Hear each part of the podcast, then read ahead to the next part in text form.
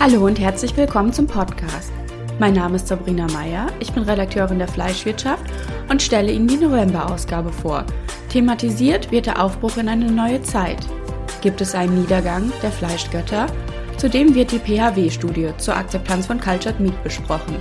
Möglicherweise liegt das schon in fünf bis sechs Jahren auf dem Teller der Verbraucher. Im Nachgang der Anuga werden die deutschen Exporte analysiert. Befinden sich diese in der Krise? Dranbleiben lohnt sich.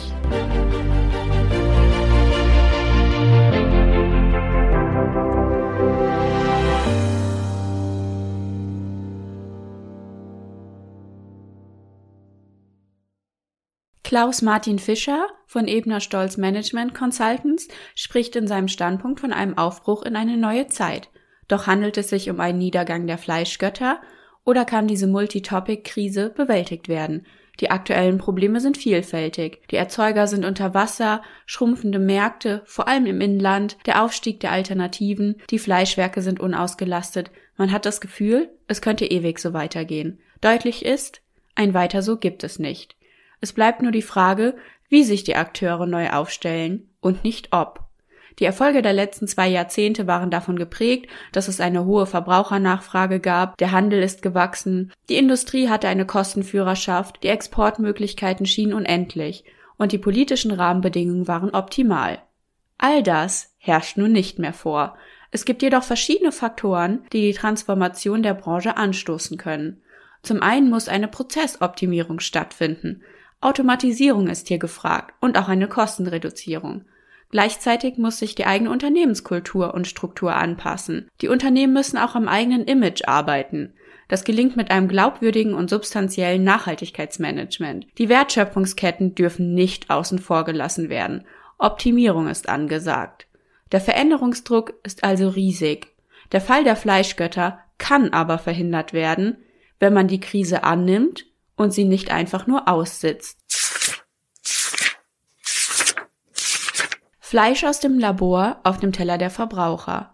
Das soll in fünf bis sechs Jahren Realität sein. Doch will der Verbraucher das überhaupt? Dieser Sache ist die PHW Group auf den Grund gegangen. Markus Keitzer zeigt in seinem Beitrag, dass Cultured Meat über einen hohen Bekanntheitsgrad sowie ein starkes Probierinteresse verfügt. Eine Innovation, die ankommt. 60 Prozent der Befragten kennen Cultivated Meat bereits. Besonders Neugierde ist ein treibender Faktor. Das ist also definitiv kein Nischenthema mehr.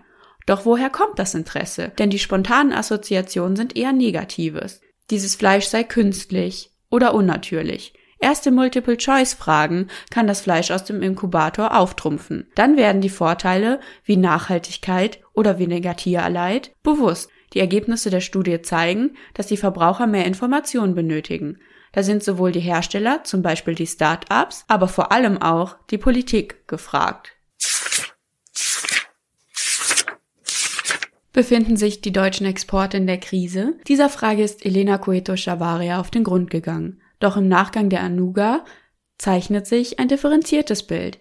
Nicht erst seitdem haben einige Zielmärkte bei Wurstprodukten doch eher erfreuliche Aussichten. Im Gespräch mit den Ausstellern, nicht nur aus Deutschland, zeigt sich, dass die Lage auf dem internationalen Markt nicht ganz so hoffnungslos ist.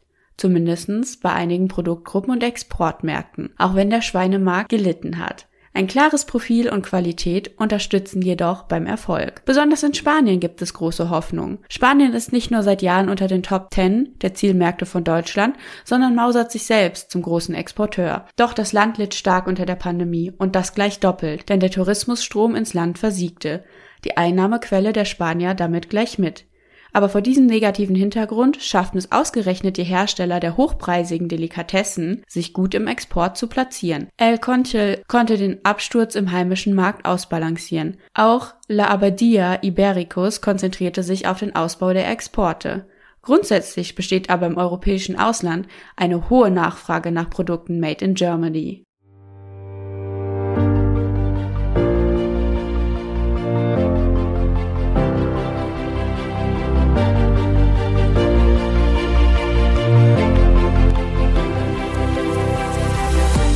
Vielen Dank fürs Zuhören. Damit euch keine Folge mehr entgeht, könnt ihr uns gerne auf den gängigen Plattformen abonnieren. Der nächste Podcast erscheint pünktlich am 15.12. mit der letzten Ausgabe in diesem Jahr. Zum Abschied möchte ich Sie noch auf den Deutschen Fleischkongress am 16. und 17. November in Mainz in der Rheingoldhalle aufmerksam machen. Bis zum nächsten Mal. Reinhören lohnt sich.